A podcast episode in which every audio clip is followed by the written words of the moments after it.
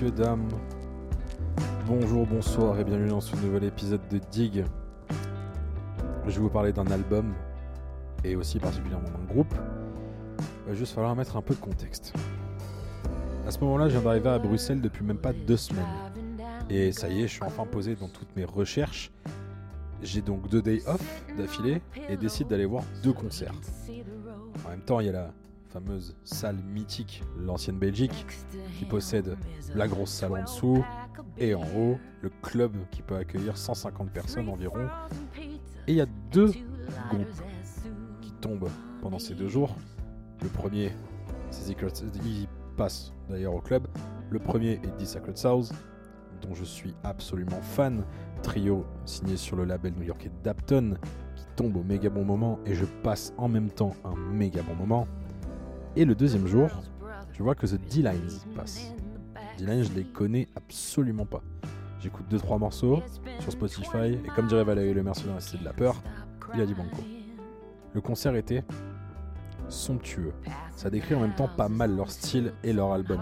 De l'alternative country, country soul, vraiment très country, pour le coup bien cliché sur Kid Codeine. Une musique très posée, enivrante d'émotions. Des musiques qui prennent surtout le temps d'installer une ambiance et compter, le mot est très important. De véritables histoires, parfois tristes comme sur le chef-d'œuvre qui sert d'intro Little Earl qu'on est en train d'écouter Bien évidemment que la réponse est oui. Oui, j'ai chialé quand ils ont fait ce titre. Oui, je me retiens de chialer pendant que je suis en train de vous parler.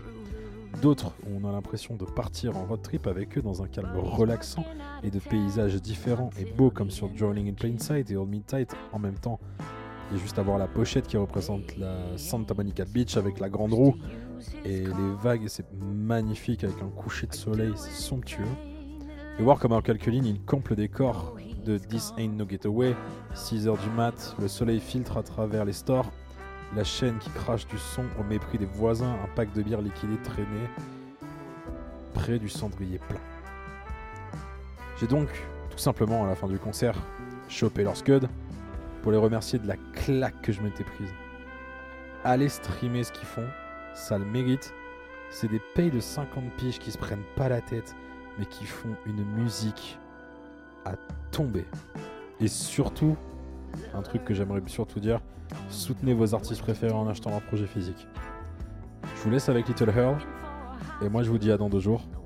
Ciao les potes.